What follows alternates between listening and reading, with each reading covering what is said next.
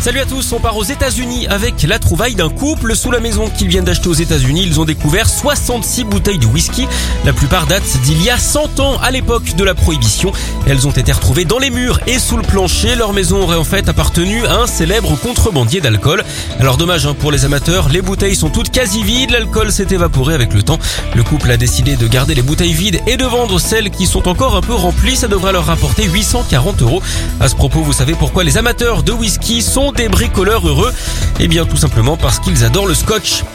On enchaîne en Autriche avec la revanche d'un petit village. La commune était moquée depuis plusieurs années pour son nom. Il faut dire qu'elle s'appelait Fuking et chaque année des dizaines de touristes venaient se faire prendre en photo devant le panneau du nom de la ville avec position et jeux de mots douteux à foison. C'est pas du jeu, hein, c'est de l'Autriche, devaient se dire les riverains.